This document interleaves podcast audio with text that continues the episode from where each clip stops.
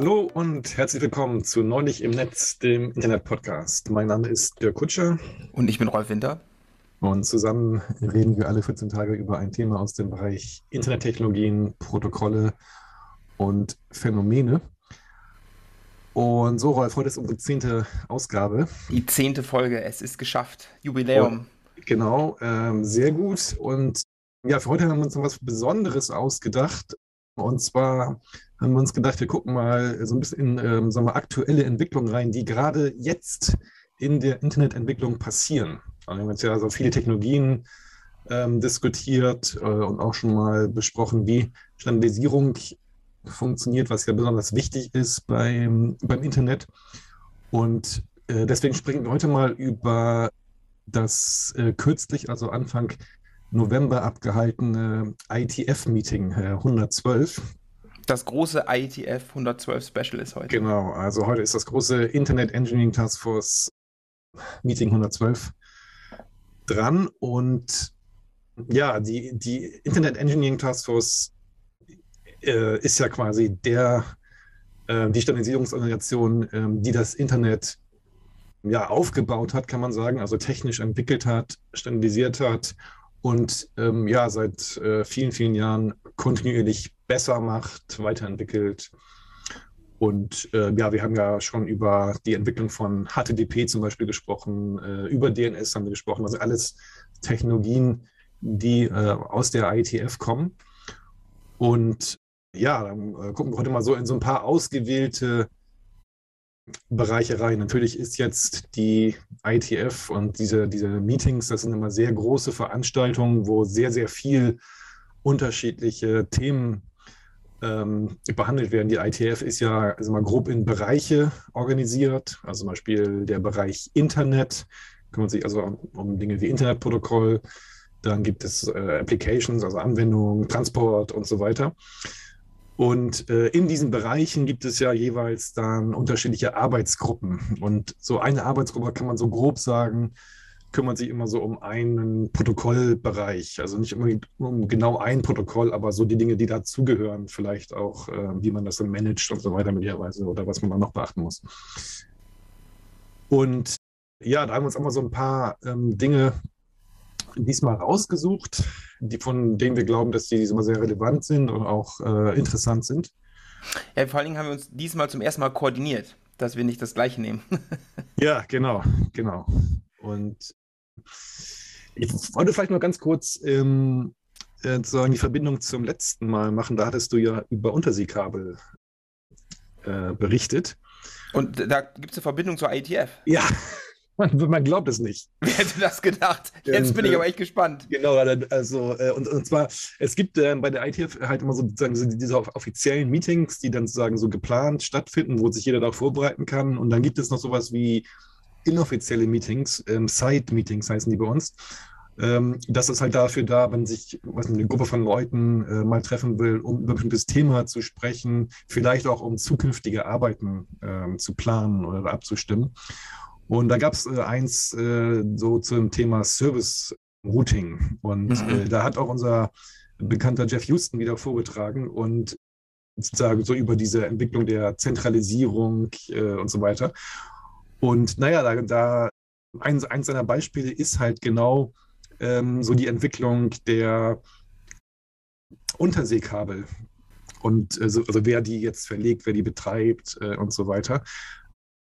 Und das ist ganz interessant, da hatten wir auch so ein bisschen drüber gesprochen, als, als du erzählt hast, so ja, ein neues Kabel von Facebook zum Beispiel gerade verlegt wurde. Genau. Und, so. und ähm, das ist, äh, hat er nochmal so ein bisschen gut dargestellt, äh, eine ganz interessante Entwicklung. Früher war das Internet ähm, und so die ganzen Netzbetreiber und dann die Protokolle, mit denen man dann also zum Beispiel Internet-Routing machen kann, also BGP zum Beispiel. Das war ja eigentlich auch ein sehr gut austariertes System, was äh, auch dafür gut war, um halt so diese knappen Ressourcen, die es gibt, also diese zum Beispiel transkontinentalen Verbindungen, dass man die auch gut teilen konnte. Und das ganze Internet basiert ja auf ähm, statistischem Multiplexing. Das heißt, dass man die ganzen ähm, Verbindungen, äh, Links und so weiter äh, immer äh, einfach teilen kann. Und äh, naja, dieses Teilen und sowas, das ist jetzt nicht mehr so angesagt, ne? wenn jetzt die Firmen alle selber ihre, ihre fetten Unterseekabel ja. verlegen. Ähm, natürlich ist nicht ausgeschlossen, dass, die, dass jetzt Facebook das auch wieder dann da vielleicht einzige, einige Leitungen vermietet und so weiter.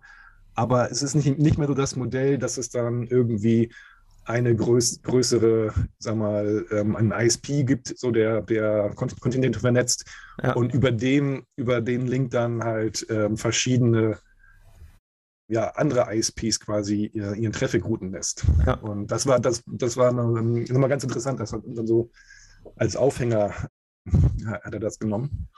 Und da musste ich an unsere letzte Folge denken. Ja, ganz interessant, wie wir diese Themen immer vorgreifen. Ne?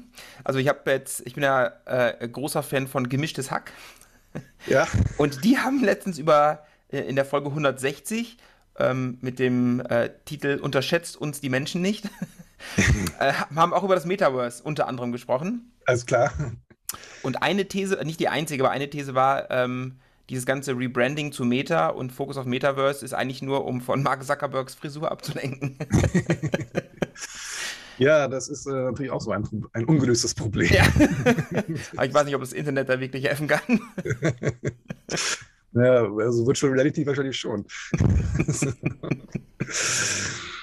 okay. Ähm, ja, okay, ich weiß nicht, wir können aber mal anfangen vielleicht. Ja, schieß los. Genau habe ich mir dieses Mal ähm, so zwei Themen rausgesucht, die äh, so im Bereich Security und äh, Privacy, also ja, Sicherheit, Vertraulichkeit ähm, äh, angesiedelt sind. Ähm, das ist ja auch ein Thema, was wir schon so ein bisschen angeschnitten hatten, gelegentlich. Mhm. Und ähm, genau, es gibt also eine, einen, eine Abteilung, also einen Bereich äh, Security natürlich in der, in der ITF auch. Und äh, da gibt es eine relativ äh, neu gestartete Gruppe, die nennt sich äh, Ohai. Äh, klingt so ein bisschen japanisch, aber äh, das ist eine Abkürzung, das steht für ähm, Oblivious ähm, HTTP Application Intermediation. Hm. Und ähm, Ohai. Ohai, genau. Und ähm, ja, wir hatten in unserer DNS-Folge hatten wir schon mal so ein bisschen darüber gesprochen, wie jetzt sag mal, versucht wird, durch neue Protokolle ähm, so einige Probleme von DNS ähm, anzugehen. Also zum Beispiel, dass man DNS über HTTP machen kann äh, und ja. so weiter. Und so in, so in diesem Kontext ist äh, unter anderem eine Idee aufgekommen, von der du wahrscheinlich auch schon mal gehört hast, und die nennt sich Oblivious DNS. Ähm, ja, also es, es, gibt auch Oblivious HTTP, glaube ich. Ja, das, darüber spreche ich gleich, genau. Ja, okay. Und, ähm, Oblivious DNS, genau, das ist die Idee, ähm, dass man es vermeiden möchte, dass ein DNS-Server ähm, quasi alles sieht, was ich anfrage. Und, also äh, soll es den rekursiven ersetzen, oder wie? Sozusagen, genau. Okay. Und äh, das läuft da dann so, dass man quasi erstmal einen anderen Intermediary nimmt, mhm. dem Anfragen, also über das DNS-Protokoll in dem Fall, ja. verschlüsselt schickt und der macht dann die, eigen, die eigentliche Auflösung äh, und so weiter. Ja, man, wenn man kurz darüber nachdenkt, kennt man auch so das Problem, äh, naja, da muss man halt diesem anderen Proxy irgendwie vertrauen und wenn der mit äh, dann auch Google gehört, dann ist es vielleicht äh, gar nicht so ein gutes, gutes ja. System, aber äh, okay. Und so diese Idee wurde jetzt auch äh, vorgeschlagen für HTTP. Und, und zwar ähm, folgendermaßen. Für DNS meinst du? Nein, jetzt, also ich rede jetzt über HTTP. Also ah, DNS HTTP, genau. gab es schon sozusagen als Forschungs, das war ist jetzt kein Standard oder sowas, aber das gab es ja, als okay. Forschungsarbeit. Ähm, äh, und zwar ist folgendes Problem. Also es geht gar nicht darum, jetzt das für alle möglichen, äh, für, für, den normalen Web-Mainstream-Use-Case zu machen. Okay. Sondern für bestimmte Anwendungen. Und zwar, ich weiß nicht, also benutzt du zufällig Google Chrome, Rolf? Äh, ja. Ja, also die Leute, die Google Chrome verwenden, ich meine, die müssen sich darüber, darüber, nicht keine Gedanken machen. Also ja, so Browser wie Google Chrome, ähm, das wissen viele Leute nicht, die machen ja noch ein bisschen mehr, als einem nur die Webseiten, die man anfragt, zu geben. Die ja, sprechen ja an, unter anderem auch mit anderen Services bei Google. weiß nicht, Safe Browsing ist zum Beispiel ein mhm. Verfahren, wo man vor dem ja, Anfragen einer Ressource erstmal bei Google nachfragt, ob das vielleicht äh, kindersicher ist, zum Beispiel. Mhm. Familiensicher. Und ja. ähm, so Gut, das ist sagen offiziell der, der Zweck. Ähm, so in Wahrheit kann man sagen, also wenn man Chrome benutzt, muss man davon ausgehen, dass Google deine gesamte Browsing-History ähm, kennt. Ja. Und gut, kann man. So wie jedes Ad-Netzwerk auch. Was? So wie jedes Ad-Netzwerk auch, durch den Referrer. Das sowieso, genau. Ja. Und äh, in dem Fall fällt das ja auch zusammen, also bei Google.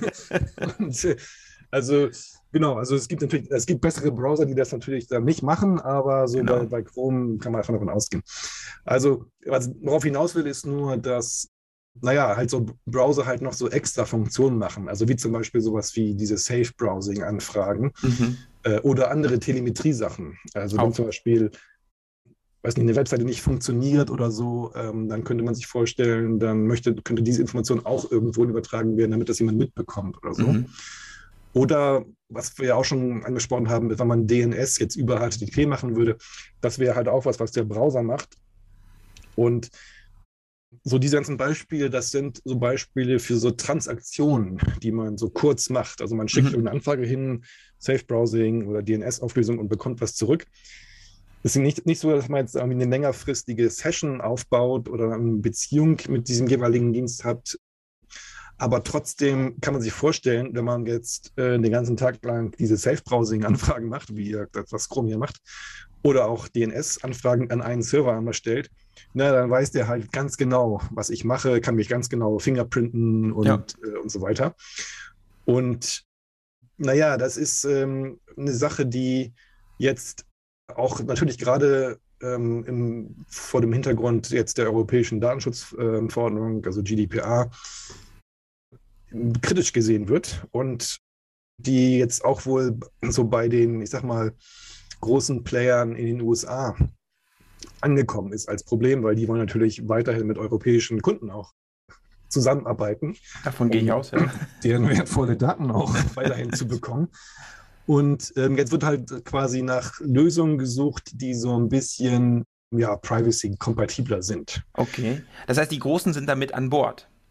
Ähm, ja, also und, unter anderem vor allem so Firmen wie Cloudflare, die ja jetzt, ähm, also Cloudflare ist ähm, so eine, ja, also relativ neue, nicht, also jetzt nicht, nicht brandneue, aber ähm, relativ modernere Internetinfrastrukturfirma, die unter anderem CDN macht, aber auch ähm, so Server DOS Protection. Mhm. Und wir werden, wir werden ja Cloudflare selber auch für, für neulich im Netz. Und richtig. Die haben halt verschiedene Dienste auch, wie jetzt ähm, ja, DNS, also sicheres DNS und so. Und äh, ja, die könnten sich ja zum Beispiel jetzt vorstellen, dass sie äh, dafür jetzt auch äh, vielleicht ein bisschen ja, datenschutzkonformere Mechanismen ähm, an, anbieten wollen. Und also es geht genau, es geht also nicht um diesen, um den, diesen Mainstream-Web-Traffic, sondern halt eher so um solche weiteren Infrastruktur- ähm, oder Telemetriedienste vielleicht. Ah ja. Und ja, aber die Idee ist äh, im Prinzip so ähnlich wie das, was ich vorhin bei Oblivious äh, DNS schon skizziert habe. Also es geht darum, dass man jetzt so in dieser Anfragekommunikation sowas wie ein Proxy äh, einbaut und dass über den die ganzen Anfragen laufen und der quasi zwischen mir und dem eigentlichen Server ist. So, jetzt ist natürlich die Frage, naja, so ein Proxy alleine ist vielleicht auch nicht so ganz hilfreich, weil wenn, wenn sie, der halt alle anfragen und wer denn der, der jetzt auch Cloudflare gehört, dann wäre es jetzt äh, blöd. Ähm, also das Verfahren ist so, dass man jetzt im Prinzip zwischen also man dem Webbrowser, dem Client und dem eigentlichen Server zwei Systeme zwischenschaltet. Also einmal ein, ein Proxy und einen sogenannten Target-Server. Mhm. Und bevor man jetzt mit dem Proxy spricht, spricht man erstmal mit dem Target-Server und handelt mit dem sowas wie einen Schlüssel aus im Prinzip. Ja. Und mit dem kann man dann diese Anfragen, die man stellt, so verschlüsseln, dass der Proxy die gar nicht sehen kann. Heißt, der Proxy leitet die einfach nur weiter. Ja. Und dann kommen die quasi alle so gesammelt beim Ta Target-Server an. Der Target-Server sieht nur, aha, die kommen von diesem Proxy-Server, kann gar nicht sehen, von welchem Nutzer, von welcher IP-Adresse die jetzt kommen. Und so wird dann quasi so die, diese Anonymität äh, und halt ja auch die, die äh, Datensicherheit sichergestellt. Oder so. Aber wenn die einen Schlüssel ausgehandelt haben, dann, dann weiß er doch trotzdem, von wem das kommt. Naja, aushandeln heißt in dem Sinne nur, ähm, du bekommst äh, den Public Key ah, okay. und ja, du hast schon recht. Also da, da, da gibt es schon Möglichkeiten, ähm, wie man das jetzt geschickt quasi. Äh, Weil, genau, so also die eine, genau. Ja, die eine Richtung geht, ne? Also wenn ja. du ihm das schickst, nimmst du deinen Public Key, entschlüsselst es mit seinem Private Key. Genau. Aber wenn er dir die Antwort schicken will, dann, ohne dass der Proxy das dann auch quasi entschlüsseln kann, ja. ist ein bisschen komplizierter. Richtig, genau. Ich bin mir sicher, die haben das gelöst in irgendeiner Form, aber. Genau, ähm, ähm, da geht, geht, das Verfahren ist noch ein bisschen aufwendiger, als wie ich das jetzt kurz ah, okay. habe. Um, aber die Idee ist, also um das, ich versuche es mal zu ja. verstehen. Also die Idee ist, man möchte nicht, dass der ultimative äh, Dienst, also meinetwegen Google, ja. eine IP-Adresse sieht. Genau, genau. Das und deswegen hast du einen Proxy dazwischen. Man will aber auch nicht, dass der Proxy die Anfrage sieht. Das heißt, deswegen hast du Krypto irgendwie dazwischen. So, ganz, ganz genau. Und okay. ähm, so, da gibt es ähm, jetzt ja so Protokolle, die das dann so ein bisschen, ja, die, dieses Aufsetzen dieses äh, Security-Kontexts ja. ähm, ermöglichen. Und äh, die sollen dann dabei verwendet werden. Okay. So, aber trotzdem kann, könnte man zu Recht sagen, äh, naja, so ganz äh, problemlos ist das vielleicht nicht. Ähm, und zwar, naja, was könnte dabei trotzdem noch schiefgehen, sagen wir so? Also das Erste, was ich, also bevor irgendwie was technisch ja. schiefgehen kann, das Erste, wo ich ein Problem hätte, wäre natürlich, welchen Incentive hat dieser Proxy-Betreiber? Ne? Also, dass Google einen, einen uh, Open Recursive betreibt, ja. dafür haben wir ein Incentive, weil die sehen die ganzen Anfragen. Welchen Incentive hat jemand, der einfach nur verschlüsselt Daten schickt, aber nicht sieht? Mhm. Und wer, wer betreibt diesen, diesen Proxy? Genau. Das könnte halt ähm, Internet Service Provider sein oder heute ist es ja so, dass äh, bei den Internet Service Providern im Edge im Prinzip ja so eh schon sowas wie CDNs und Proxys äh, sind. Und da könnte vielleicht, ich weiß nicht, Cloudflare oder irgendeine andere Firma so in der Kategorie okay. sagen, okay, dann haben wir einfach noch einen weiteren Server da laufen. Ja. Nur ähm, das Problem ist jetzt, naja, wenn jetzt dieser Proxy-Server und dieser so eine Target-Server, wenn die jetzt ähm, quasi hinter den Kulissen zusammenarbeiten, ja, dann können die natürlich, äh, dann wissen die natürlich wieder alles über, über den Anfragenden. Ja. Und das darf dann natürlich dann nicht passieren. Und was natürlich auch ein Problem ist, es gibt ja nicht nur IP-Adressen, um dich zu identifizieren. Ne? Also was ist, wenn Chrome einfach eine ID da reinschreibt? Ja. Wegen Cookie oder so. Genau. Also das, das ist, ja, Ganz genau. Also da, da gibt es ähm, viele Dinge, die dann in der, in der Praxis, ähm, wo dann nicht ganz gewährleistet ist, dass es wirklich so diese, diese Versprechen alle erfüllt. Ja. Und das ist äh, auch ein eigentlich ganz typisches Beispiel wieder so für eine ITF-Technologie, ähm, die so, ja, so technisch schon sag mal, so ähm, in Ordnung ist, aber nur unter bestimmten Annahmen. Ja. Und naja, jetzt haben wir ja auch schon über Zentralisierung gesprochen und du hast auch gerade schon gefragt, also wer sollte überhaupt diese Proxy-Server betreiben? Und wenn es am Ende nur die großen äh, Internetfirmen sind wie Google und Cloudflare und so weiter und die gleichzeitig aber auch viele Dienste betreiben, äh, naja, dann, dann könnten, könnten die theoretisch schon äh, zusammenarbeiten. Ja. Und das nennen wir ja Collusion auf Englisch, also Colluding, colluding Proxies. Äh, ja. Das ist genau dann die Schwachstelle. Und das kann man halt auch nicht irgendwie ausschließen oder mitbekommen. Also, also zumindest ja. nicht, so, nicht so in diesem Verfahren. Und das ist ja ganz interessant. Das ist äh, wieder so ein Protokolldesign, ne, was so, ich, ich würde mal sagen, so, so typisch ja, Silicon Valley ein bisschen kurzsichtig ist. Also es ist schon, ja, man kann sagen, also ja klar, kann man so machen, aber es ignoriert so ein bisschen die Technologiefolgen. Also es ist keine richtige Technologiefolgenabschätzung dabei. Ja. Und wurde auch dann natürlich immer in den Meetings dann auch etwas kontrovers diskutiert. Also ist immer ganz interessant, da gibt es immer so mehrere Fraktionen. Also halt natürlich so die großen, die Vertreter der großen Internetfirmen, die finden das alles super. Und dann gibt es immer so ein paar kritische Stimmen, oft, oftmals aus Europa, äh, die irgendwie das nicht so ganz verstehen und die auch gar nicht davon überzeugt sind, dass jetzt diese ganze Telemetrie-Anwendung so richtig äh, sinnvoll ist, weil eigentlich die Nutzer sollten vielleicht vorher gefragt werden auch. Also, und vielleicht möchten die das gar nicht und so. Naja, aber ähm, äh, da ist dann immer so die Antwort, naja, ist ja kein Problem. Also der Nutzer kann ja entscheiden, mit welchem Proxy er spricht. Ja, und das ist natürlich eine sehr lahme Antwort, weil ja. ähm, die Realität heutzutage ist ja so, dass der Nutzer in dem Sinne da gar keine Kontrollmöglichkeit hat. Also meistens hat der Nutzer irgendeine App, die das dann macht. Und, ja, oder äh, es ist halt ein, äh, irgendwas installiert im System und das wird halt benutzt. Ja, genau. Und, ja. und, äh, und vielleicht, oder, oder, es gibt ja keine Alternativen. Also ja, genau, oder so. Und das ist immer, ja, das ist, ähm, ja, ich würde mal sagen, schon so ein bisschen symptomatisch manchmal. Ne? Also das, ähm, so diese verkürzte Argumentation, muss man sagen. Also ich will nicht sagen, dass es komplett schlecht ist, aber ähm, man muss auf jeden Fall ganz klar auch die Risiken so ein bisschen verstehen, wenn man das ernsthaft beurteilen möchte. Aber das heißt, du siehst es so, das ist so das Feigenblatt der Großen, die sagen, äh, liebe Europäische Union, schau mal, was wir alles Tolles für Privacy tun. Und äh, ja, mehr aber auch nicht.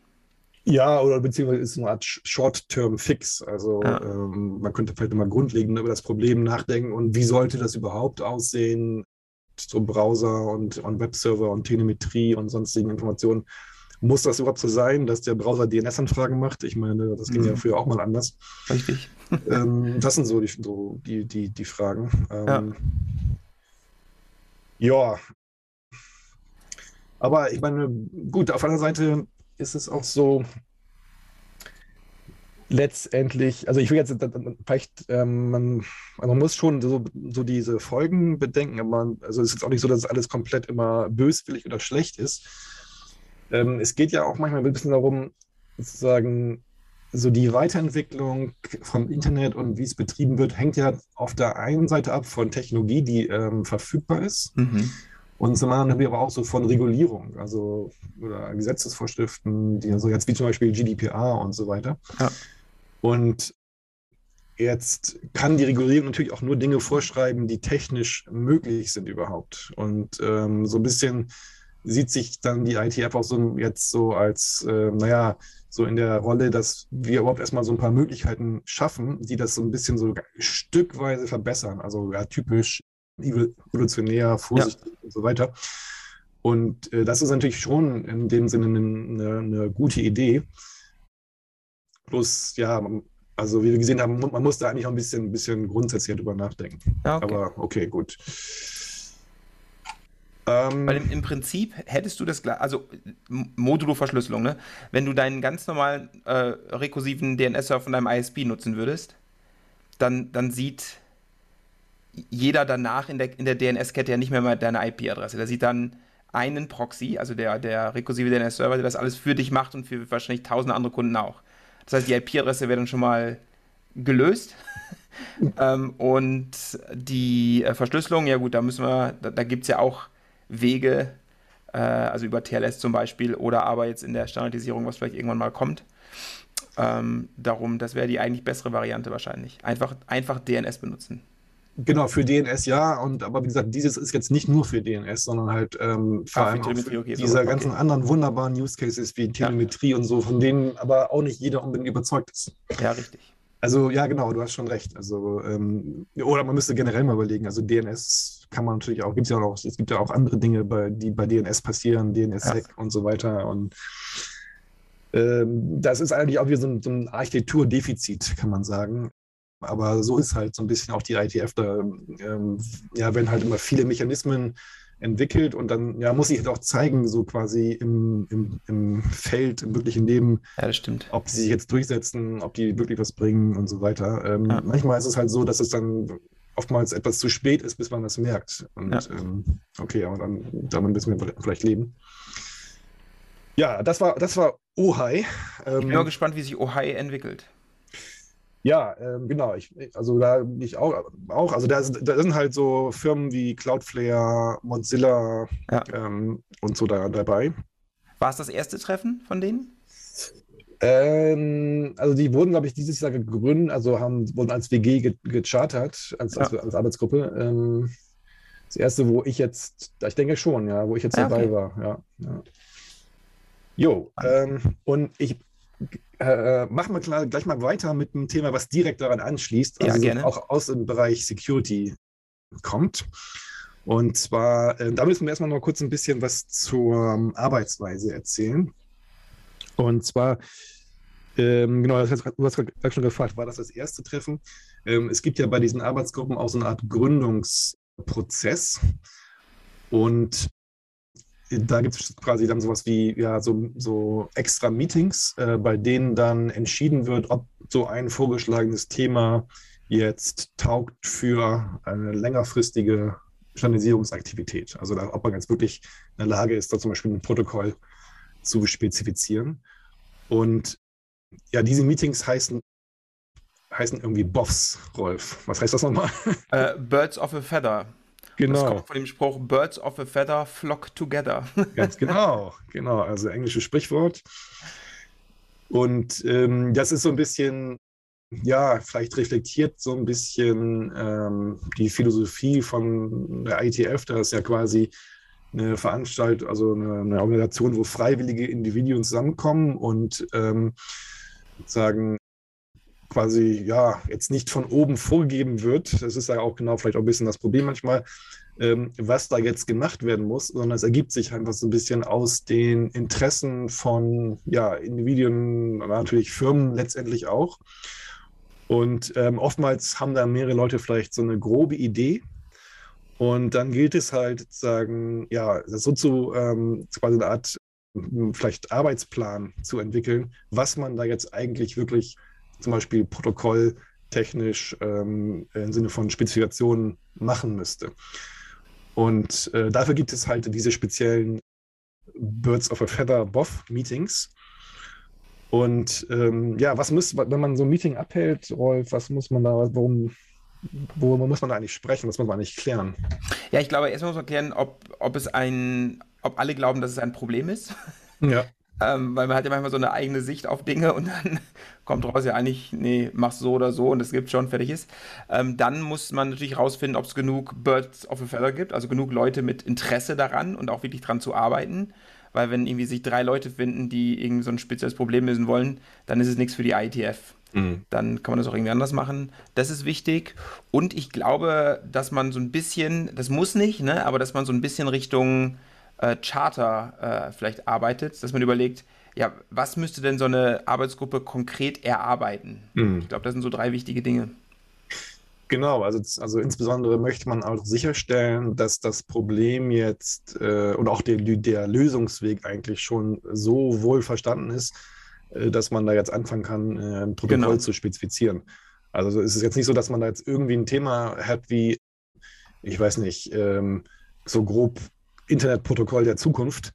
Und ähm, weil da gibt es ja tausend verschiedene Ideen, da weiß jetzt kann man sich irgendwie nicht dann morgen hinsetzen und dann direkt das aufschreiben, sondern es ist im Prinzip so, dass es oftmals so ist, äh, da gibt es schon, ja, ist vielleicht auch schon sogar erste Lösungen. Also so, sowas halt auch früher häufig. Es gibt schon Implementierung und es geht ja. nur noch darum, quasi abzustimmen, was jetzt der gemeinsame Nenner ist und ja, so weiter. Genau. Und gut, heute ist es teilweise ein bisschen explorativer auch, aber schon so, dass man man braucht schon ein gutes Gefühl, dass man das mhm. Problem aber so gut verstanden hat, dass man jetzt äh, wirklich daran arbeiten kann. Ja. Weil für alle anderen Dinge gibt es ja noch Dinge, äh, noch, noch ähm, Gremien wie jetzt die Internet Research Task Force, also die jetzt eher forschungsorientiert ist, wo dann so vielleicht auch solche Themen dann im Prinzip vorbereitet werden. Ja. Und solche WOF-Meetings sind immer ganz interessant und auch ganz gut geeignet für Newcomer ähm, übrigens, mhm. weil natürlich da jetzt äh, noch nicht so viel an Entwicklung passiert ist, äh, die man im Prinzip immer wissen muss, um diesen Meetings überhaupt folgen, also kennen muss, um diesen Meetings folgen zu können. Ja, richtig. Sondern da wird halt auch mal erstmal so ein bisschen auch erklärt, also worum geht es eigentlich, äh, was ist das Problem, was sind die Ziele, was ist State of the Art äh, und so weiter. Also nicht so detailliert, da wird auch nicht über Bits und sowas gesprochen. Gell? Genau, und genau, also wenn man jetzt einfach so, so ein beliebiges ähm, ITF-Meeting, sagen wir wie MPLS zum Beispiel, wenn man einfach mal so rein. Als Neuling, du kommst nie wieder. genau. das ist möglicherweise ein bisschen abschreckend. Ja. Aber genau, also das ähm, empfehle ich immer so halt, wenn ich jetzt da neue Leute zur ITF bringe und sowas, ähm, ja. vielleicht guckt euch erstmal diese Buffs an.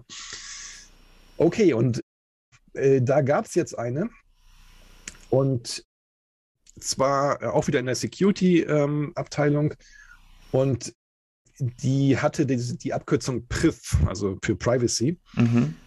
Und ähm, so der ausgeschriebene Titel, ich glaube, das ist noch eine Art Arbeitstitel, war ähm, Privacy Respecting Incorporation of Values. Also erstmal so ein bisschen mysteriös, was das eigentlich äh, überhaupt bedeuten soll. Ja, jetzt bin ich ähm, gespannt, was die wirklich machen wollen. Das war, ist dabei glaube ich, so ein bisschen so ein, so ein Clickbait-Titel ähm, so. oder, oder in, in, Ermangelung eines besseren Titels erstmal. Also das wird, die wird, glaube ich, am Ende nicht so heißen. Also ja. wurde in dem Meeting wurde da auch wieder ein besserer Namen diskutiert.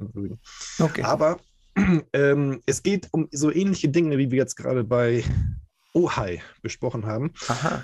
Und zwar geht es um auch wieder um ähm, ja, Privacy Preserving Measurements, also ähm, Privatsphäre beachtende Messungen, ähm, so das Obertit der Obertitel. Ähm, ja, die auch vielleicht so teilweise auch ähm, Browser äh, initiiert sind. Also mhm.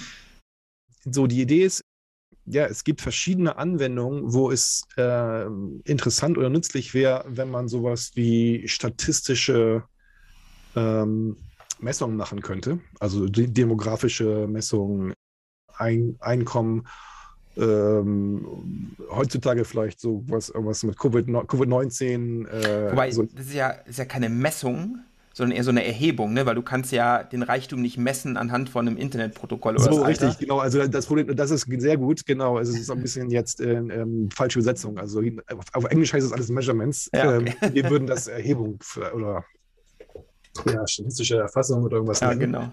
Aber ähm, genau, es geht aber auch so um andere Dinge, wie zum Beispiel, ja, auch so ein bisschen in die Richtung von eben, ähm, wenn ich einen Browser habe, wie wird der eigentlich benutzt? Welche Features benutzen die Leute? Okay, welche ja. benutzen die nicht? Äh, warum geht, ist irgendwas kaputt oder funktioniert nicht? Aber es sind keine Netzwerkmessungen, also nicht, dass du Latency oder nee, irgendwie sowas. Genau, genau. Okay. Nee, mehr, mehr, mehr so, also, also ähm, so, also gibt so, so, drei Kategorien vielleicht, so ähm, sowas wie mehr so Zensus, so Public Research, ja, demografische okay. Sachen, ähm, Produktentwicklung, also wie funktionieren einige Dinge, was sind Bugs vielleicht auch oder so. Ja. Und dann so äh, Verhaltensmessungen, also Behavioral Aha. Measurements. Also äh, ja, welche Webseiten gucken die Leute vielleicht an ähm, oder welche Webseiten funktionieren nicht oder okay. irgendwie so in die Richtung. Oder, und ähm, naja, diese Informationen, naja, ist so erstmal so die Story, sind für viele unterschiedliche Leute einfach sehr, sehr nützlich und sehr, sehr interessant. und naja, jetzt gibt es auch wieder, dann gibt es GDPR, also Datenschutzgrundverordnung und äh, ja. macht das alles ein bisschen schwieriger und jetzt, ähm, man, man, möchte aber nicht auf diese wertvollen Messungen verzichten. Ja, du, und es gibt auch so Sachen wie Ethik, ne? Also vielleicht könnten wir das nochmal mit, ja. muss ja nicht mal gleich GDPR sein, ne? genau. Ja, genau. Ähm, gut, aber auf der Seite, also das ist auch wieder so ein, so ein ähm, ja, ich weiß nicht, Grauzone oder ambivalentes Thema, weil natürlich ja. gibt es schon Dinge, die sind, sagen wir mal, nützlich. Also, äh, wenn ich da, wenn ich zum Beispiel, ich weiß nicht, jetzt so, ähm, Covid-19-Statistiken wirklich vertrauenswürdig äh, und datenschutzkonform übertragen könnte, könnte das vielleicht auch helfen bei Pandemiebekämpfung oder ja. was. Man wüsste jetzt, wie viele Leute mit den und den Eigenschaften sind gerade in diesem Raum oder sowas. Mhm. könnte mir vielleicht schon irgendwie, irgendwie helfen, um, Risiken abzuschätzen oder sowas in der Art. Ja. Ähm, klar, aber das muss natürlich dann wirklich, wirklich äh, wasserdicht sein. Ja.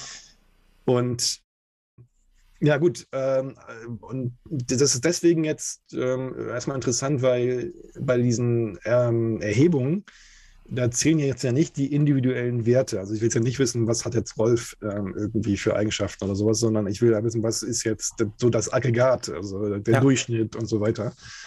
Und das heißt, das Problem ist nur, wenn ich jetzt äh, das traditionell machen würde, diese Erhebung, ne, dann würde, würde ich immer quasi meine Werte irgendwo hinschicken und gut, oftmals wird es dann direkt mit meiner Identität verknüpft oder könnte verknüpft werden und das geht natürlich nicht. Ja.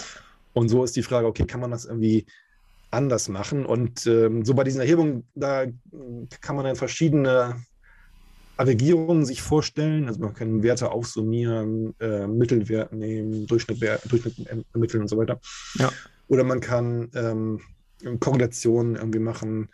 Bei diesen Webseiten ist aber oftmals so, dass äh, die Anwendung so Heavy Hitters rauszufinden. Also was sind die Top-Seiten, Top die entweder populär sind oder nicht ja. funktionieren.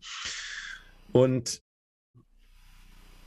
ja, da äh, gibt es jetzt ja natürlich äh, erstmal traditionell diese ganzen Privacy-Probleme, wenn man das so ähm, herkömmlich macht.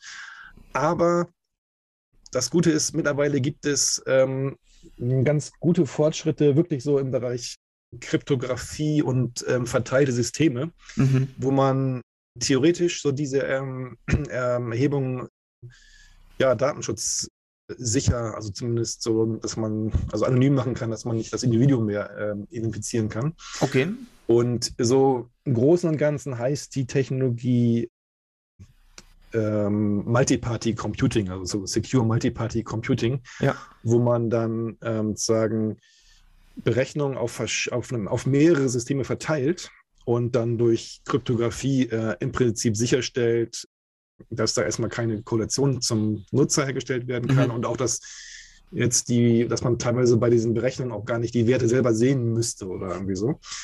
Das hört sich für mich aber alles nicht wie nach einem Protokollproblem an. Also die IETF macht ja eher so Protokolle und sowas. Ja, äh, genau, äh, hast schon recht. Ähm, also das war jetzt erstmal so die Erläuterung des ja. äh, Verfahrens.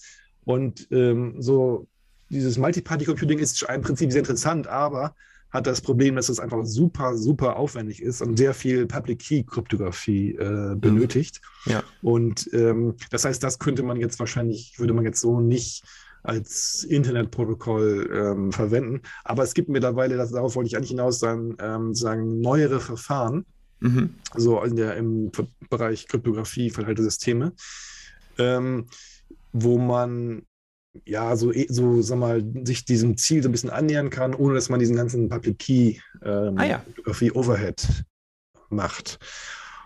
Und so die, die, das grundsätzliche Verfahren ist immer, dass ähm, wenn ich jetzt irgendwelche Werte habe, dann schicke ich die jetzt nicht zu einem ähm, Aggregationsproxy oder sowas, sondern halt zu mehreren. Also ich teile, ich teile die, meine Informationen irgendwie so auf, äh, dass ähm, jetzt der Einzelne auch die Informationen da nicht direkt rausnehmen kann, sondern dass dann diese Informationen, die ich aufteile, dann insgesamt ähm, am Ende zu, so, so mal sinnvoll aggregiert werden können. Mhm. Und da gibt es jetzt verschiedene Verfahren. So eins, das nennt sich Prio. Ähm, das äh, war jetzt also ein Stanford, ich glaube, Research Paper, was ähm, also vor einiger Zeit rauskam. Und da ist zum Beispiel so ein Beispiel, wenn ich jetzt irgendwie einen Zahlenwert habe, dann könnte ich quasi einfach ja, also eine, eine Berechnung, also mit mehreren Summanden quasi konstruieren. Also wenn der Zahlenwert ist 1, dann könnte ich, äh, weiß nicht, dem einen Proxy einfach den Wert sagen minus 15 äh, dem anderen würde ich dann den Wert äh, sagen äh, 14 und den anderen würde ich den Wert sagen 2 oder irgendwie sowas. Ah, ja. Und dann, so jetzt ein ganz einfaches Beispiel. Und dann, und dann könnte, könnte, könnte das am Ende, wenn es eh nur auf, auf, die, auf die Aggregation ganz viele Werte ankommt, könnten das alle zusammengeschmissen werden und äh, na, niemand wüsste so richtig, was jetzt, was jetzt der, mein Wert wirklich war. Ja. Und natürlich gibt es dabei noch so ein paar andere Anforderungen, die man gerne hätte. Ähm, also zum einen möchte man natürlich auch andere Arten von Erhebung machen, also nicht nur die, diese ganz einfachen. Zum anderen möchte man auch so Dinge haben wie, naja, jemand soll jetzt nicht böswillig diese Statistik versauen können, indem er da irgendwelche äh, absurden Werte reinwirft, zum Beispiel. Mhm. Und da gibt es auch ähm, ähm, auch so Verfahren aus diesem Bereich äh, Multi-Party-Computing, äh, mit dem man das im Prinzip rauskriegen könnte, aber das ist halt auch wiederum sehr teuer. Und ich glaube, bei diesem Prio-Protokoll, also der Link ist in den Shownotes, da läuft es so, dass ähm, das ist ein ganz, ganz guter Trick, so dass man so diese Berechnung, die dann quasi validiert, dass, ähm, dass der Wert, sagen wir mal, plausibel ist, dass das der Client, der Sender selbst vornimmt und dann diesen Proxys sagen nur so eine Art Transkript von den Berechnungen schickt mhm. und dann können die halt checken, ist das plausibel oder nicht. Also das ist, das ist jetzt bei diesem Prio-Verfahren so der, der Weg. Ich kann jetzt selber nicht genau beurteilen, wie wasserdicht das wirklich ist, aber nur um, um so ein Gefühl dafür zu geben, was da jetzt gerade so ähm, technisch passiert. Ja, interessant. Das Problem, was ich damit auch wieder habe, ist, jetzt ist da, ein, nehmen wir mal als, den Browser als Beispiel. Ne? Mhm. Jetzt will der Browser äh, Google mitteilen, wie ich diese Software benutze. Und äh, ich will gar nicht ich, zwangsläufig, dass sie das wissen. Aber als Strafe obendrauf muss ich jetzt noch all dieses Krypto-Zeug machen, ja? ähm, was meine Batterie schneller leer macht, was äh, CPU-Zyklen ja. braucht, etc. Genau. Das ist also für den genau. Endnutzer doppelt schlecht am Ende. Genau, also ich, genau, ich weiß nicht genau, wie, wie gravierend das ist, aber genau, das ist schon eine Sache, also genau, wer hat eigentlich überhaupt Interesse an, an diesen Messungen und wer muss es bezahlen? Ja. Und ähm, können wir dann, dann noch mal ein bisschen auch auf die Use Cases vielleicht sprechen, da haben wir noch nicht so viel drüber gesagt. Nur mal kurz, äh, weil du gerade gefragt hattest, genau, da gibt es jetzt schon erste Vorschläge über so Protokolle, die dann so diese Kommunikation ermöglichen zwischen dem Client, also meinem Browser vielleicht, äh, dann diesen, ja, ich sag mal, Middleboxen, die diese Aggregierung äh, machen und dann vielleicht einem Server, der dann das Gesamtergebnis aggregiert. Mhm. Und ja, das ist halt so ein bisschen vergleichbar mit dieser Ohai-Geschichte, die, die wir vorhin besprochen haben. Man könnte auch sagen, vielleicht macht man das auch über Ohai. Ähm, und äh, das wurde auch so ein bisschen auch angedacht äh, oder diskutiert, aber letztendlich ähm, ja, ist das jetzt quasi noch ein Problem also auf der Anwendungsebene, äh, wo es halt darum geht, die Dinge, die man dann vielleicht über OHI oder über HTTP ja, ähm, genau. ähm, kommuniziert, ja, halt nicht äh, auf Individuen zurückführen ähm, ja. können möchte. Und äh, so das war auch der Vorschlag, dass man am Ende halt dieses Verfahren dann zusammen mit OHI macht, dann ist es äh, doppelt äh, Privacy Preserving. Und genau, da gibt es also ein Protokoll, das heißt, heißt halt Privacy Preserving Measurement Protokoll äh, also PPM, und da gibt es Internet-Drafts, die jetzt so diese Kommunikation äh, beschreiben und dann unter anderem dieses Prio-Verfahren, was ich gerade so kurz mhm. angerissen hatte, ähm, dann ermöglichen oder ähm, dafür die Grundlage ähm, schaffen. Ah ja. Und dann gibt es also, also Prio ist eine Sache und dann gibt es noch ein anderes Verfahren, was so für diese so Text-Heavy-Hitter-Erkennung ähm, funktioniert. Das ähm, hat noch, also ist quasi getrennt davon, aber soll quasi alles in dem gleichen Protokoll mit unterstützt werden. Mhm.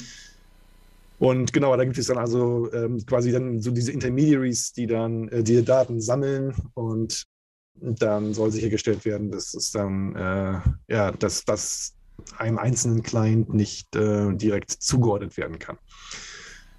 Und wenn man das jetzt so ein bisschen kontrastieren möchte, also jetzt nochmal die, dieses Verhältnis zu Ohai, könnte man sagen, ja, Ohai ist gut für so ja, trans, transaktionale äh, Geschichten, also wo ich so leicht, vielleicht leichtgewichtige Daten habe, wie mhm. jetzt eine DNS-Anfrage oder sowas. Oder überall, wo ich eine Antwort auch brauche. Dafür ist das eigentlich auch immer gedacht. Und dieses, ähm, diese Privacy Preserving Measurements ist halt ja immer dann, das braucht man dann, wenn man sensitive Daten hat, ähm, so Werte, die man so aggregieren kann und, und so weiter. Und ähm, so die Idee ist in der Tat, das dann quasi so zusammen zu verwenden. Und äh, ja, Frage jetzt, Rolf, was könntest du dir für Use Cases für sowas eigentlich vorstellen? Ja, also ich finde diese, die du schon genannt hast, finde ich eigentlich blöd, weil dafür will ich das nicht. Also ich will das ja nicht mal den Use Case, ne? Also diese ganze Telemetrie und Safe Browsing etc. Da muss man ja schon mal hinterfragen, will man das überhaupt? Mhm. Ähm, ja, was ist das für. Boah, also kommt jetzt Wahlen? ähm, ich hoffe nicht. Nee, keine Ahnung. Also selbst diese Covid-19-Sachen finde ich schwierig. Ne? Also da brauchst du ja, da brauchst du eher sowas wie, was, was, was wir jetzt aktuell machen, ne? dass man mit irgendwelchen Bluetooth-Beacons das alles, äh, ähm, also Proximity abfragt und solche Sachen. Ich hm. weiß nicht, mir fällt tatsächlich nichts Sinnvolles ein. Hm. Was, was kam denn in der BOF so als, als Use Cases? Ja, also das ist ganz interessant. Da wurde halt erst sozusagen über, ich sag mal, ja, so die ähm, sag mal, sozial relevanten Use Cases gesprochen, wie halt diese Gesundheitsdaten und so weiter ja. äh, und so. Ja, aber wer äh, sammelt es denn? Also die, ja, der Staat oder genau, ja, der Arzt ja nicht, der hat ja eh, der braucht meine Identität dazu. Genau. Ähm, so, und dann kam raus, der eigentliche Use Case dafür äh, ist Werbung. Och nee, komm. Und zwar, ähm, das kennt... Ist diese Privacy Sandbox von, von Google?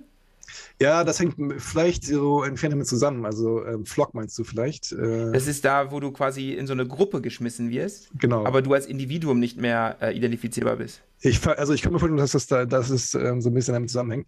Genau, und zwar, ähm, das kennt vielleicht der ein oder andere, wenn, wenn man jetzt mal sich so bei den, ähm, so beim Browser, einer Webseite die, durch diese GDPR-Cookies und so weiter durchklickt. Ja dann gibt es auch manchmal so eine Abteilung, ähm, ob man zustimmt, äh, dass, ähm, ich weiß nicht, die, so der ähm, das Funktionieren oder der Erfolg der, der Werbung, ob die Messungen äh, übertragen werden dürfen. Ja. Und ähm, das nennt man auf Englisch ähm, Ad Conversion Measurement. Also ja. das heißt, ja, ähm, wie viele von den Werbeeindrücken führen dann vielleicht zu irgend, also wie, wie werden erstmal gesehen überhaupt? Ja, wie, wie viele führen dann vielleicht zu Käufen ja. und so weiter. Und äh, ja, das ist, äh, kann man glaube ich schon mal sagen, also das wird meiner Meinung nach der, der Haupt-Use-Case eigentlich ja. sein. Und ähm, ja, das ist natürlich so für die Werbeindustrie super wichtig. Ja, weil ein paar die Cookies tot sind. So, genau. Und weil, weil zum einen, genau, weil jetzt äh, mit dieser ganzen ja, Datenschutzdiskussion, Third-Party-Cookies tot sind ja. ähm, und der User jetzt, äh, wenn er bei GDPR das irgendwie, also bei dem Browser-Dialog, das sieht natürlich erstmal, äh, nee, na, auf keinen Fall, nein. Ja, Aber wenn man das jetzt so ein bisschen, ähm, ich sag mal, privacy-kompatibler verpacken kann, äh, dann kommt man vielleicht ähm, dann damit davon und es ähm, wird vielleicht akzeptiert. So, das so ist meine Interpretation. Ja. Und, und jetzt kann man natürlich sagen, ja, ich meine, ist ja erstmal super, wenn man jetzt äh, diese Ad-Conversion-Measurements, die es ja und dann ohnehin gibt, wenn man jetzt eine Möglichkeit hat, ähm, die, ich sag mal, privacy-konformer zu machen, das ist ja erstmal eine gute Sache für den Nutzer. Und so wurde da auch argumentiert. Ne? Also, ja, Aber die wollen doch nicht mehr, dass man den Haken setzen muss, oder? Dass man äh, da quasi die GDPR-konform ist und dann nicht mal keinen Haken mehr setzen muss. Ja, genau. Da, da, da, darum geht es eigentlich. Und ähm, was auch nicht angesprochen wurde, ist, naja, äh, klar, diese Ad-Conversion ist dann vielleicht äh, nicht mehr ganz so katastrophal im, in Bezug auf Privacy wie vorher. Aber letztendlich ist das ja nur dann eine Komponente in dem ganzen Komplex von Targeted Advertising. Ja. Das heißt, also Target Advertising, also welche Werbung ich sehe und wie ich dafür vorher getrackt werden musste, das ja. gibt natürlich weiterhin. Ja, klar. und, das macht jetzt nur diese Conversion Measurements äh, so ein bisschen ähm, also, ähm, sicherer. Aber ändert nichts an dem Gesamtsystem. Ähm, und äh, ja, das, äh, das durfte, also wenn er durfte, aber wurde halt auch nur kurz angesprochen, aber äh, letztendlich ist, haben wir schon gemerkt, da ist jetzt sehr viel Interesse dahinter, dass äh, das jetzt kommen soll. Und mhm. ähm, dann wurde auch so ein bisschen gefragt, ja, also, also wir, wir, hatten daran Interesse und so. Ja, die erste Firma, die die Hand gehoben hat, war auch gleich Facebook. Ja. also ein Vertreter von Facebook. Und äh, das ist auch wieder interessant. Also es ist halt ein Beispiel eigentlich für eine schon gute Technologie. Also die PPM, dieses Privacy Peering Measurement an sich, sicher eine gute, eine gute Idee, auch interessant äh, äh, im Sinne so aus äh, Ingenieurssicht, äh, ja. äh, das so in Protokoll umzusetzen. Ja, total. Das finden dann natürlich auch viele Leute in der ITF erstmal gut, ja. weil es ist eine anspruchsvolle Aufgabe, ja. kann man sagen, löst, also adressiert vielleicht irgendwie auch relevante Probleme. Aber auch da wird dann nicht wirklich ähm, so diese, diese sozioökonomische Realität äh, betrachtet und die Technologiefolgen äh, diskutiert. Ja. Sondern ja, das ist dann einfach so, okay, dann, also dann, also wird auch gar nicht in Frage gestellt, ob jetzt irgendwie Tools, die diesem Targeted Advertising helfen, ob man das überhaupt machen sollte. Also man könnte sagen, damit wollen wir nichts zu tun haben. Ja. Aber ähm, ich denke mal, der Zug ist wohl auch abgefahren, muss man ganz ehrlich sagen. Ja, dann, äh, wie ist denn denn die BOF zu Ende gegangen? Also was, was war denn die, die Quintessenz am Ende. Ja, also, in, also das läuft ja immer so, dass da dann ähm, genau so eine Art Abstimmung erfolgt. Ja. Jetzt also nicht, äh, namentlich oder so, sondern über dieses ähm, Humming, was wir schon angesprochen hatten mal, ähm, um halt so, einen, so einen groben Konsens äh, zu finden. Und ähm, ja, da gab es schon guten Support, muss man sagen. Ähm, aus ja auch den Fehlergründen, die ich gerade schon angeführt ja. hatte. Und äh, dann, es läuft ja immer so, dass dann nochmal auf Mailinglisten und dann im Nachhinein dann endgültig äh, beschlossen wird. Ähm, das habe ich jetzt ehrlich gesagt äh, nicht weiter verfolgt, aber ich gehe sehr stark davon aus, dass das jetzt eine, eine, neue Gruppe ist, die gegründet wird oder schon gegründet wurde. Und, und dann das, in der Security Area wahrscheinlich. Genau. Okay. Interessant. Genau, also das ähm, können wir in den Shownotes ähm, vielleicht schon mal einen Link äh, ja. an, zur Verfügung stellen. Und äh, ja, also ich fand, ich fand diese beiden Themen passten jetzt ganz gut zusammen. Natürlich ja, auch weil jetzt Ohio da hier auch die, schon direkt erwähnt wurde, aber halt dieses, äh, diese PPM-Geschichte nochmal ein anderes Problem löst. Ja. Und beide ganz gut illustrieren, worum es auch gerade so ein bisschen geht. Also jetzt versucht sich natürlich die ITF auch so ein bisschen oder die, sag mal, die Leute da zu überlegen, okay, was können wir jetzt machen, um diesen ganzen ja, Datenschutzproblemen und so weiter irgendwie zu begegnen. Und das sind jetzt so, sagen wir, erste Ansätze, also nicht, nicht die ersten Ansätze, aber halt Ansätze, die jetzt gerade so auf der Protokollentwicklungsseite passieren. Ah, interessant. Ja, Dirk. Interessant. Ich, ich habe ja zur Vorbereitung dieser Folge habe ich ja eine ganze Liste an Sachen geschickt, die ich mir vielleicht angucken werde. Ja. Ich habe mir am Ende, also ich muss auch zugeben, zeitlich gesehen nur eine Sache anschauen können. Ja. Und die passt hervorragend in diese Liste herein. Ja, ich bin gespannt. Es geht um Privacy. ja, gut. Und zwar das ist auch eine neue Arbeitsgruppe, die, die, hat sich jetzt zum ersten Mal getroffen. Die hatte bei der letzten IETF, also bei der äh, IETF 111, hatte die eine BOF. Und es geht um was, was tatsächlich anscheinend bei einigen anderen SDOs gerade ein heißes Thema ist. Das hatte ich noch gar nicht so richtig auf der, auf der Agenda. Ich wusste, dass sich da Leute drum kümmern, aber dass es aktuell so heiß ist, wusste ich nicht. Ähm, es geht um die Madinas WG und das steht für MAC Address Device Identification for Network and Application Services. Ah, okay. Ja. Ähm, geht es darum, dass man, ähm, weiß nicht, MAC-Adressen ändern können möchte? Ja, genau. Okay. Mhm. Darum geht's. Dass du das aus dem Titel rausgefunden hast, nee, aus der Beschreibung habe ich, ich habe das so intuitiv erahnt. ja gut, ich hatte Privacy schon gesagt. Ne? Genau. Aber hast du dich schon mit Madinas beschäftigt? Nein, null. Dann ist gut, dann ist es auch neu für dich hervorragend. Also im seit, die gibt es seit September. Also im ja. September ist die Arbeitsgruppe gegründet worden. Es gibt auch schon drei äh, Drafts, ähm, also drei Dokumente, die so ein bisschen was beschreiben. Und äh, was aber auch normal ist. Ne? Also normalerweise die Leute schreiben eben Dokumente im Vorfeld immer schon, damit die Leute auch schon was zum Lesen haben und wissen, worum es geht und vielleicht schon mal so eine Richtung erkennen können. Ähm, genau, also es ist ein sehr genau spezifiziertes Problem. Es geht gar nicht so sehr um Protokoll diesmal, sondern ähm, es gibt einen sehr eng gefassten Auftrag. Und ähm, Interesse ist auf jeden Fall da. Also wie gesagt, andere SDOs arbeiten auch so ein bisschen dran. Und ähm, ja, im Kern geht es um MAC Address Randomization. Mhm. Also nicht nur, dass man sie ändern kann, darum geht es auch. Ja, aber es geht insbesondere um die Randomization, also die irgendwie, ja. dass man sie ändern kann, klar, aber dass man sie wirklich random erzeugt.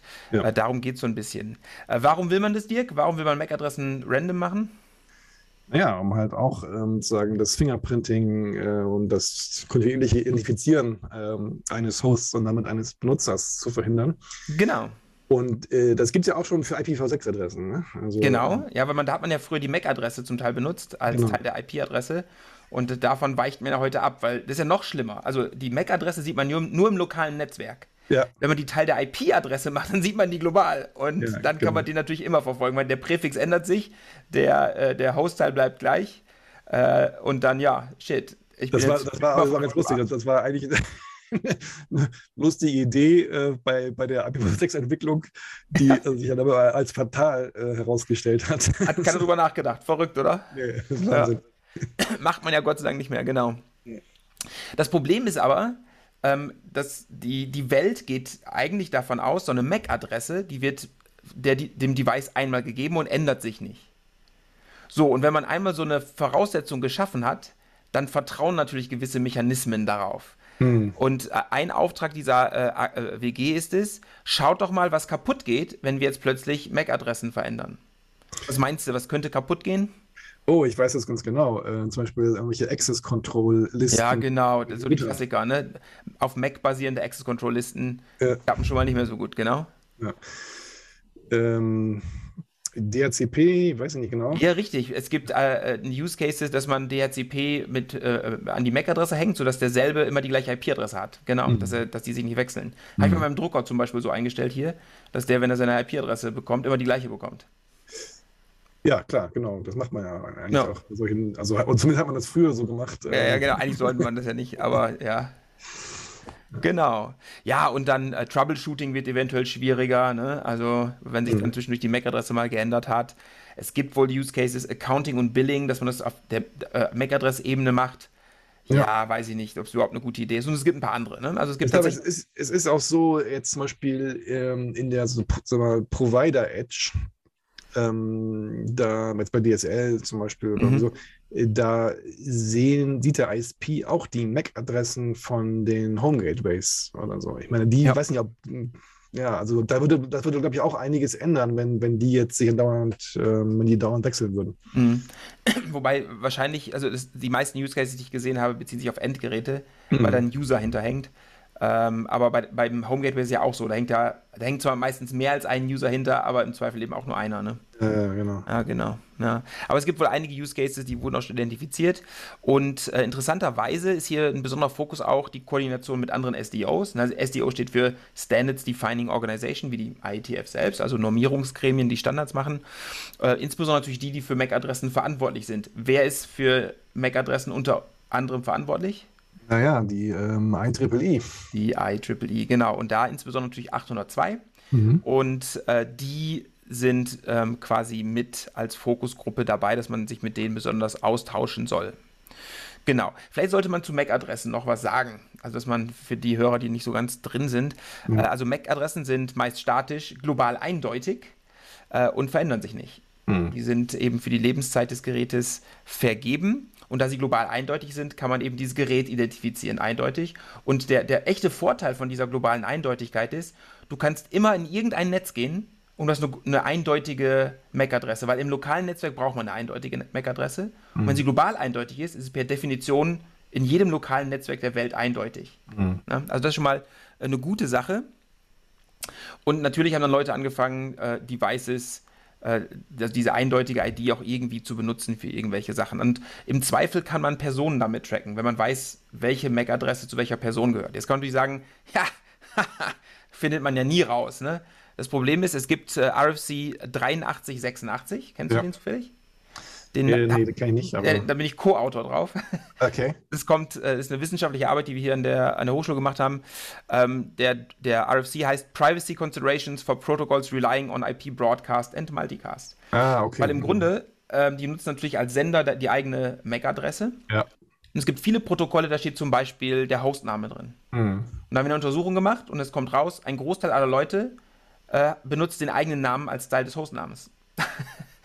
So, jetzt äh, hast du schon mal den Namen der Person. Da gibt es andere Protokolle, wie zum Beispiel das ja. LAN-Sync-Protokoll von Dropbox. Ja. Die haben so Share-IDs drin, ne? So, und jetzt änderst du die MAC-Adresse, aber Dropbox schickt immer noch weiter dieselben Share-IDs. Das heißt, und, äh, äh, weiß ich nicht, dann irgendwelche ähm, Dis Discovery-Protokolle, ja. sowas wie äh, Multicast-DNS, mhm. der Name drin. Das heißt, jetzt kann sich die MAC-Adresse ändern, die Identität der Person ist immer noch, äh, also MAC-Adressen ändern ist gut, aber es löst noch nicht alle Probleme. Ja. Ja, ähm, so, aber grundsätzlich, der Anwendungsfall ist Privacy verbessern. Genau. Ja Dazu ähm, habe ich äh, auch noch mal kurz was. Und zwar, ähm, jetzt, wo du mich daran äh, erinnerst, ähm, dass dieses Verfahren, dass man Leute, also Benutzer über ähm, eindeutige MAC-Adressen tracken kann. Mhm. Ähm, das wurde unter anderem auch benutzt ähm, von, ich sag mal, State-Level-Aktoren, also Geheimdiensten. Äh, und zwar, das kennst du vielleicht auch, du kommst irgendwie im fremden Land an und dann freust du dich am Flughafen, ah, es gibt Free Wi-Fi. und äh, ja, dann lockt man sich da ein, gibt seinen Namen, Kreditkartennummer vielleicht an oder irgendwas oder E-Mail-Adresse zumindest, weil ja. irgendwie läuft das dann immer so, dass man das erstmal per E-Mail dann bestätigen muss und so. Genau.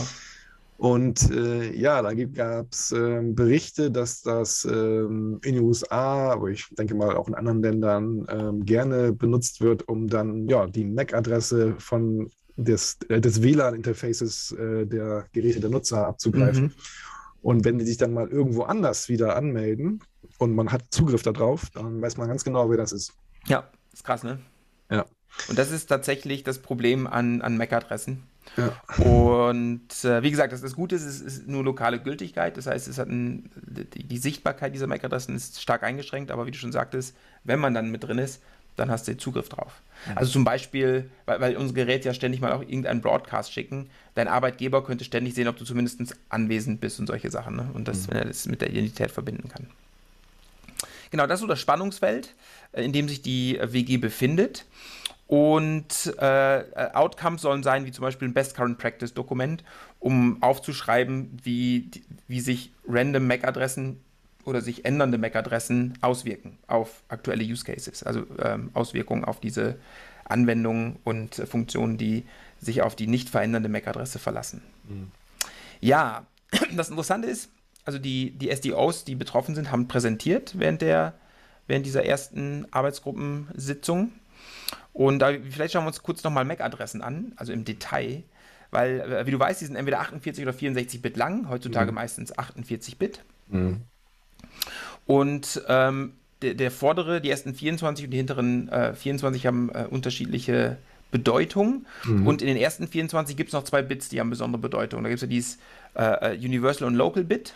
Also sozusagen ist es eine von der IEEE eindeutig vergebene oder eine lokal vergebene MAC-Adresse. Mhm. Und dann gibt es noch das Individual und Group Bit. Das zeigt an, ob es eine Unicast oder eine Multicast bzw. Broadcast-Adresse ist. Mhm.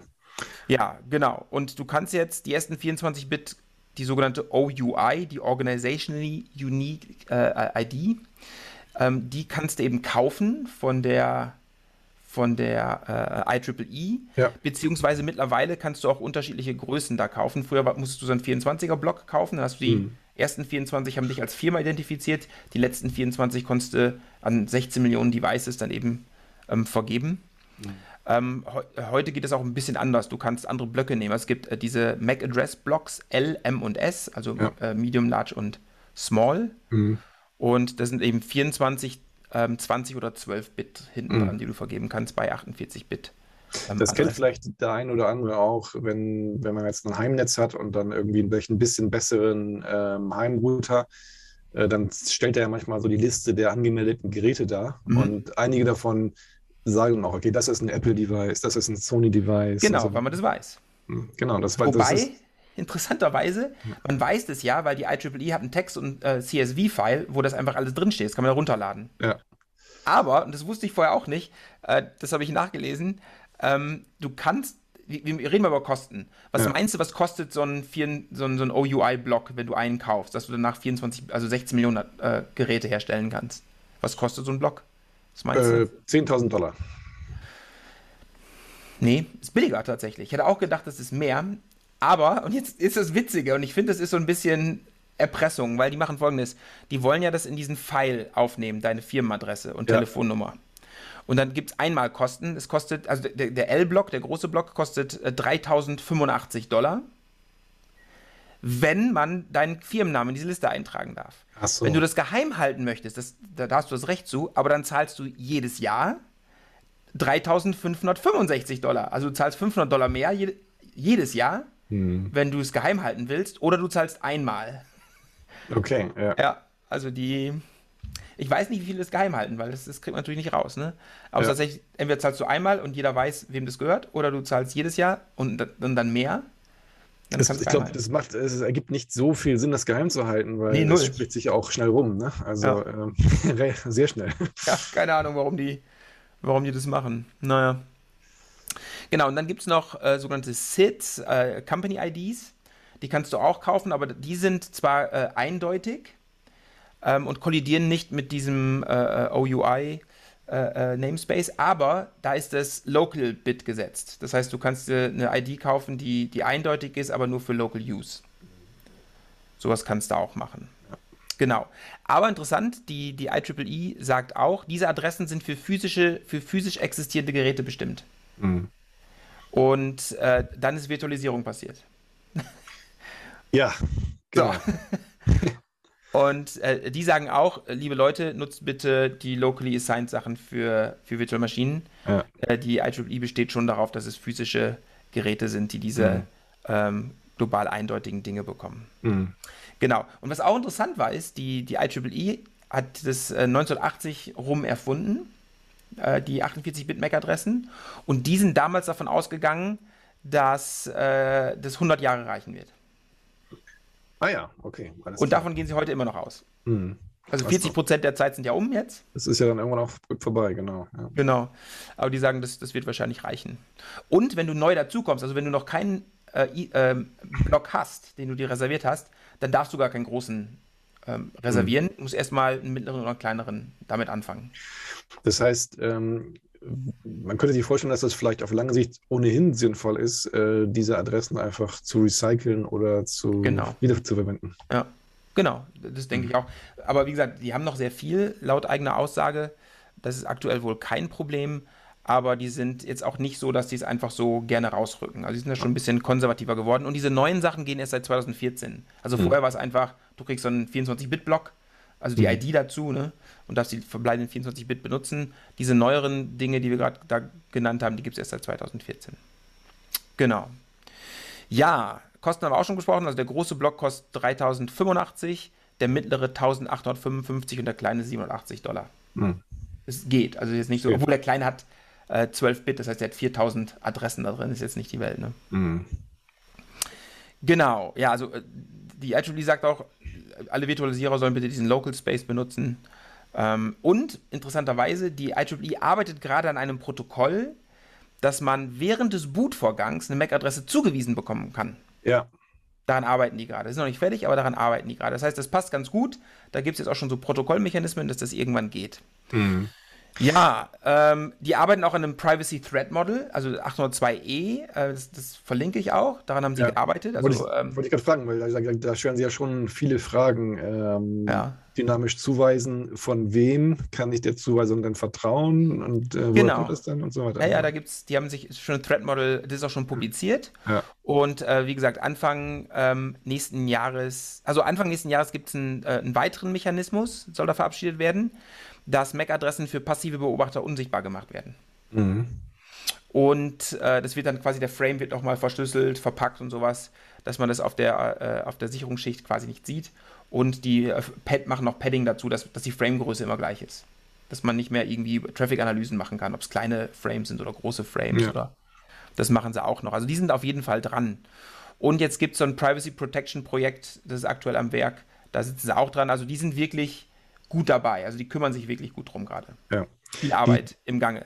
Und ich habe noch ein Nugget gefunden. Ja. In der, einer der Präsentationen von der IEEE. Ähm, wusstest du das?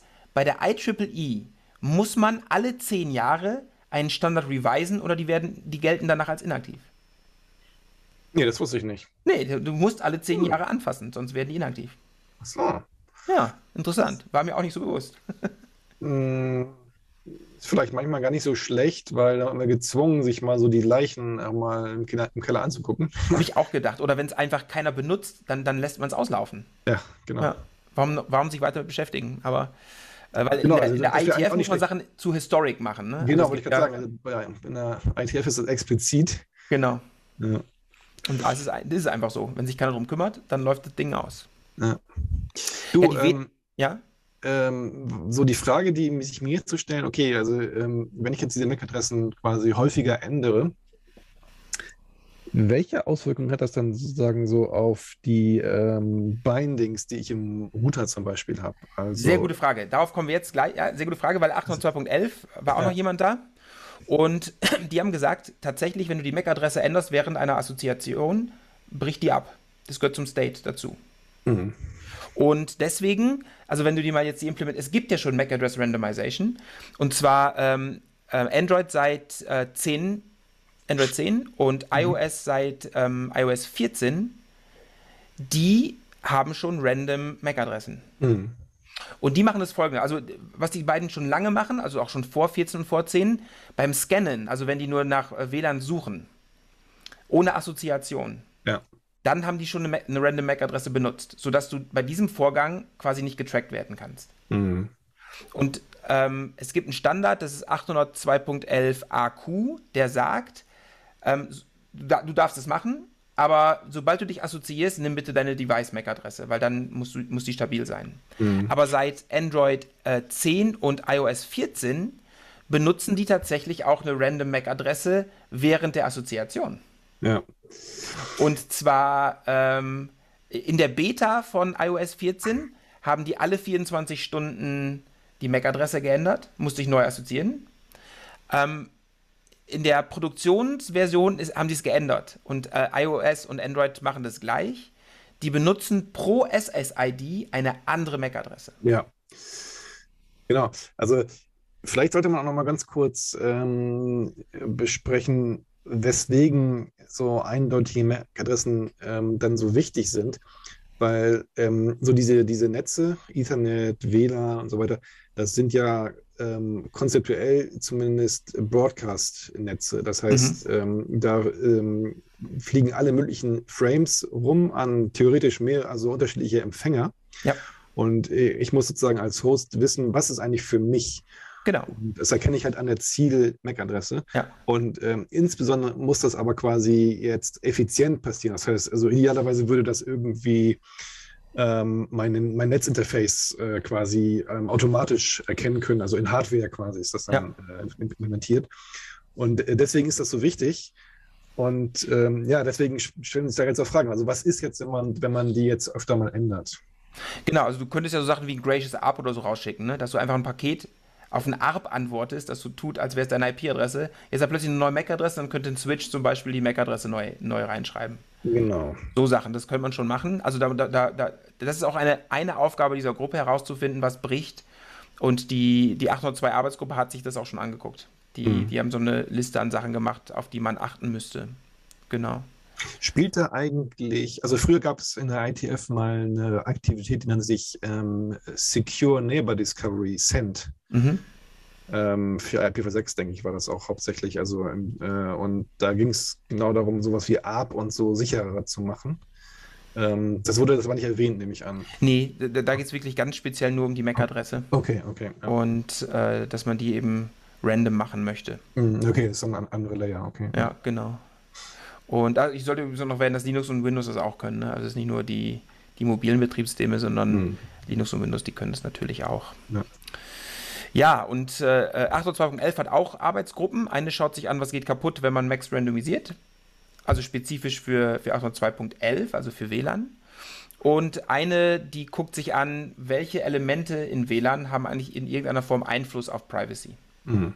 Genau, das, das, da sind die auch gerade am Arbeiten. Ja, und, und die ja? Jetzt hast du gesagt, ähm, okay, man zum Beispiel eine Strategie wäre jetzt für jede WLAN-SID eine eigene MAC-Adresse zu verwenden. Genau, das ist das, was gerade die mobilen Betriebssysteme machen. Äh, okay, das ist das, was jetzt passiert, genau. Aber jetzt geht es da quasi noch um Dinge darüber hinaus wahrscheinlich, ne? dass man dann ähm, also in einer Session, also in einem äh, einer WLAN-Session zum Beispiel dann öfter mal die Adresse wechselt.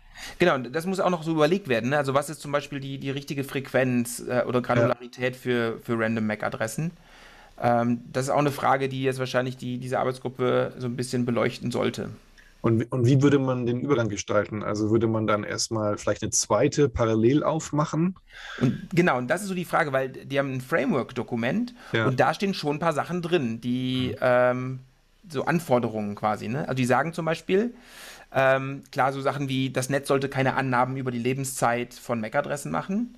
Das ist ja noch harmlos, aber dann sagen sie auch, MAC-Adressen müssen sich ändern können, ohne dass es zu Service-Ausfällen kommt. Ja, ja. Mhm. Und da wird es dann schon interessant.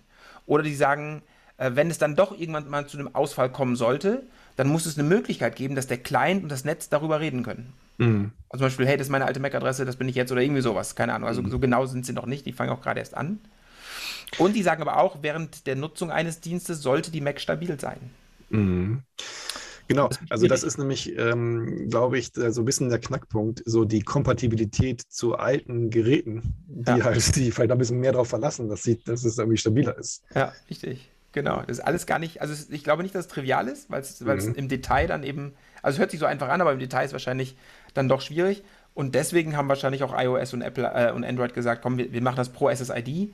Dann haben wir während der Assoziation überhaupt keine Probleme. Alles ist gut, der Zustand bleibt, die Assoziation bleibt, die, die Einträge im Switch bleiben ähm, und damit ist es safe. Aber über ähm, SSID-Grenzen hinweg können wir nicht verfolgt werden. Mhm. Was ja auch schon, schon mal nicht so schlecht ist. Ja, genau. Und die, die, die definieren, das ist gerade erst am Anfang, ne? die definieren noch so Sachen wie ähm, Begrifflichkeiten. Also man, man liest ja immer, they should not see my MAC address, also wer ist they? Hm. Ähm, oder ähm, welche, wie schauen wir uns Switcher an, was hat das für eine Auswirkung auf Router, ähm, auf Personen innerhalb des Netzes, außerhalb des Netzes, was soll möglich sein, was nicht. Mhm. Ähm, wem traue ich? Was bedeutet eigentlich Full Trust oder Selective Trust oder Zero Trust und ähnliches? Mhm. Das wird da alles gerade so ein bisschen beleuchtet. Die stehen noch so ein bisschen am Anfang. Ich bin auch mal gespannt, wie das, wie das dann mit diesen anderen SDOs irgendwie zusammenhängt, weil die arbeiten ja schon sehr konkret an Lösungen auch. Mhm. Ähm, ja.